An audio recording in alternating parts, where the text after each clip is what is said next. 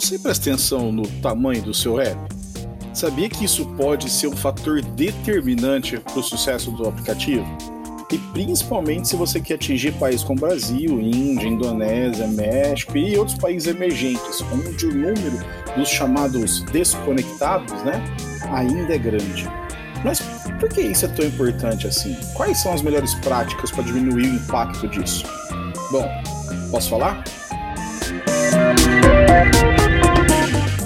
Esse assunto não é totalmente novo por aqui, não. Há algum tempo atrás eu falei sobre isso no episódio 8, que faz parte da série Construindo para Bilhões, e falava a respeito de dados e bateria. Naquele episódio eu toquei principalmente no impacto do tamanho do APK nas franquias de dados limitados, que são muito populares em países emergentes. O que eu destaquei foi que usuários poderiam desistir de baixar seu app por não quererem comprometer a franquia de dados, ou porque a conexão é ruim e então o download ia demorar muito tempo. Até dei umas dicas de como diminuir o tamanho do APK, como por exemplo usar a abordagem de múltiplos APKs, usar imagens no formato WebP e etc. Se você não ouviu, eu recomendo dar um scroll aí no feed do podcast e achar esse episódio.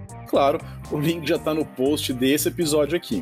Tá, mas por que, que eu resolvi voltar nesse assunto? Bom, primeiro porque eu acho que é realmente um assunto importante, mas que muitas vezes é negligenciado por quem desenvolve os aplicativos seja para tentar suportar o maior número de dispositivos possíveis, ou porque o app realmente é grande mesmo e tem muitas áreas e formas de uso diferentes, ou simplesmente por desconhecimento. E segundo, porque desde 2018 a equipe de engenharia do Google Play vem trazendo várias novidades para tentar diminuir o tamanho do download para o usuário. E como nesse episódio passado eu não falei sobre nenhuma dessas novas técnicas, resolvi fazer um episódio novo, falando um pouco mais a fundo como reduzir o tamanho do download do seu app utilizando Android App Bundle e Dynamic Delivery. Só para a gente dar uma refrescada na memória, vamos lembrar aqui de alguns pontos de atenção que você precisa ter para evitar que seu app fique muito pesado. Usar imagens no formato WebP. Esse formato de imagem permite que você salve seus recursos, né, seus resources, seja qual for, com resolução até melhor às vezes que arquivos PNG, incluindo transparência e até animação, mas com tamanho de arquivo reduzido em até 70% em alguns casos. Esse formato é um formato aberto e é suportado da versão 4.0 em diante no Android. Então vale a pena entender como isso se encaixa na sua base de usuários. Vetores, vetores, vetores. É, é para diversos tipos de recurso é possível utilizar o SVG, né, inclusive para algumas imagens. SVG é um formato de arquivos vetoriais aberto que permite que formas, cores, linhas e, e muito mais outras coisas sejam definidas nesse arquivo. E aí, ao abrir, o Android vai renderizar isso naquele momento.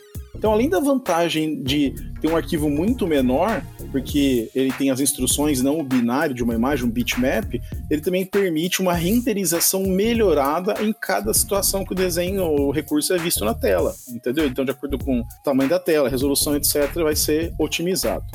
Usar o ProGuard corretamente. Muita, mas muita gente mesmo parece ignorar como o ProGuard pode ajudar na redução do tamanho do aplicativo. Eu arrisco dizer que a maioria usa as configurações padrão que são colocadas na criação do projeto e nunca mais se preocupam com isso. Além de embaralhar o seu código, digamos assim, o ProGuard pode fazer uma faxina no seu projeto, tipo poupando megabytes preciosos. Mas como assim? Sabe aquela mania que nós, programadores e programadoras preguiçosos, temos de que utilizar biblioteca, framework para qualquer coisa? Então, quando você coloca algo como dependência no seu projeto, isso vai ser baixado da internet, compilado junto com o seu código. E aí, mesmo que você não esteja usando uma certa biblioteca ou utilize só uma pequena parte dela, todo o código dessa biblioteca vai ser incorporado ao seu projeto. Ou seja, você está aumentando o tamanho do seu codebase desnecessariamente. Para fazer isso, basta colocar no seu build.gradle adjetiva minified enable true. E com isso ele vai passar a remover códigos não utilizados, é, dependências que não são utilizadas, métodos que não são chamados, e com isso vai reduzir o seu code base. Mas também o ProGuard pode remover recursos não utilizados do seu app, como por exemplo aquela imagem que você não usa mais na tela de perfil, mas esqueceu de remover do projeto, e até otimizar o seu código, fazendo uma varredura nele e identificando pontos de melhoria para a geração do DEX do seu app. Incrível, né? Que tal começar a usar também? Legal. Como diria o poeta, recordar é viver. Mas e esse tal de app bando que eu falei no começo do episódio? Resumindo o conceito, podemos dizer que o App Bundle é uma nova forma de upload de apps para a Play Store, que vai ter todo o seu app final, mas que deixa para a Play Store a função de gerar o APK que o usuário vai fazer o download. Mas o que, que isso tem a ver com a redução do tamanho do APK? É que, usando o App Bundle, diferentes APKs vão ser criados pela própria loja de acordo com as características específicas ou de acordo com os módulos, porque eu já vou falar disso logo logo. Por exemplo, ao invés de baixar um APK com todas as pastas de recursos, diferentes resoluções, configurações e idiomas, o usuário vai baixar um APK somente com os recursos adequados para o seu dispositivo. Só isso já reduz por volta de uns 20 a 30% do tamanho original do seu app. E sem você ficar precisando gerar, assinar e enviar vários APKs diferentes. Só lembrando que, como eu disse, quem vai gerar o APK vai ser a Play Store, você vai precisar usar a funcionalidade App Signing para o app que você quiser usar o App Bundle. O processo é simples e precisa ser feito só uma vez. E você vai continuar tendo todo o controle e segurança do seu app. Mas a vontade de não correr o risco de perder essa chave aí, balbal, né? Não conseguir mais atualizar o aplicativo. E olha, isso é mais comum do que você imagina. No post do episódio tem um link para a página que explica melhor sobre as vantagens e como usar o AppSign no seu aplicativo. E se você, assim como eu, é uma pessoa que gosta de usar e ver diagramas e ilustrações para entender melhor como alguma coisa funciona, também está no post o link para a página do App Bundle no site do Android. E lá tem um vídeo sobre as vantagens de se usar o App Bundle e um diagrama que explica como as partes são selecionadas para gerar o APK que é baixado pelo usuário. Outra vantagem interessante de utilizar o App Bundle é poder ter funcionalidades dinâmicas, ou como chamamos de Dynamic Delivery. O Dynamic Delivery basicamente permite que você indique à Play Store que um certo bundle só vai ser baixado quando o usuário precisar. E como esse módulo não vai fazer parte do download inicial do seu APK, o tamanho do download fica menor por ter uma parte do seu app removida, digamos assim, desse primeiro download.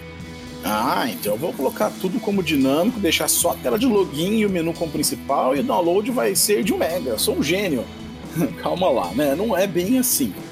Primeiro, se lembre que download é sempre um momento arriscado, digamos assim. O usuário pode estar sem sinal, sem franquia de dados ou com velocidade reduzida.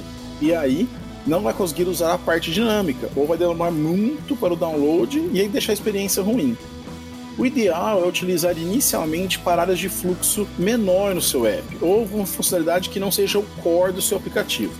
Por exemplo, Imagine que você tem a opção de chat para resolver dúvidas mais específicas, algum tipo de auxílio ao usuário. Provavelmente, dependendo do seu nicho, essa parte vai ser raramente utilizada. E quem precisa conversar com outra pessoa entende que aquilo depende de rede, conexão e etc. E depois você vai vendo nos seus analytics como os usuários estão navegando pelo seu app, e aí a partir dessas observações você pode decidir tornar outras partes do app dinâmicas, reduzindo o tamanho e melhorando a experiência do usuário. Outra coisa que é possível ao utilizar o App Bundle é a distribuição do seu aplicativo como um Instant App, mas isso vai ser assunto de outro episódio. E para implementar o Dynamic Delivery no seu projeto, você precisa ter pelo menos o Android Studio 3.2 ou mais recente, claro. Configurar ou criar um módulo como sendo o bundle principal. Então, se você já tem um projeto, você tem que mudar um pouquinho. Se está começando um projeto novo, você já começa com essa ideia. E aí adicionar ou configurar outros módulos como dinâmicos, então gerar o Android App Bundle. Você pode fazer isso tanto pelo próprio Android Studio ou até por linha de comandos. Você utiliza outro IDE ou quer automatizar o processo. O arquivo gerado ele vai ter extensão AAB. E esse arquivo é que deve ser enviado para a Play Store lá pelo console onde você vai poder testar e depois gerar os releases quando estiver pronto para publicar. Por falar em teste, você deve estar perguntando assim: se quem vai gerar o APK para Play Store, como eu vou enviar para o meu time ou como eu vou colocar direto no meu dispositivo? Bom, durante a fase de desenvolvimento é possível utilizar a ferramenta Bundle Tool. Ela faz parte do SDK do Android e vai te ajudar a gerar o APK para você testar.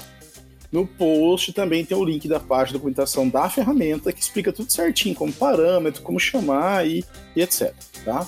Outra novidade legal é o interno App Sharing. Permite que você gere URLs do seu app e aí compartilhe com as pessoas envolvidas no projeto.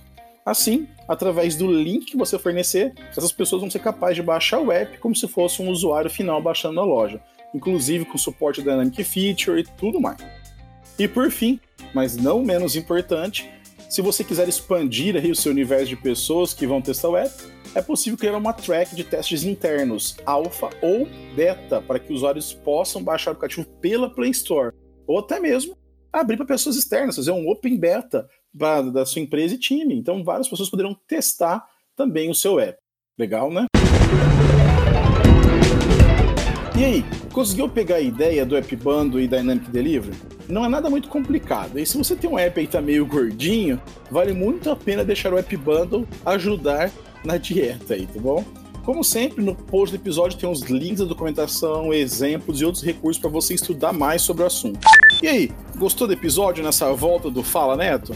Então, nos ajude a chegar a mais pessoas. Compartilhe o episódio nas suas redes sociais, indicando para os amigos, colegas de trabalho, ouvindo no carro com a galera e por aí vai. E se quiser fazer algum comentário, observação, se eu falei alguma besteira aqui, deixa aqui nos comentários do post que eu vou responder, né, no falaneto.com ou conversa comigo lá no Twitter, arroba netomarim. Beleza? Espero a sua participação lá. Valeu, galera, e até o próximo Fala Neto!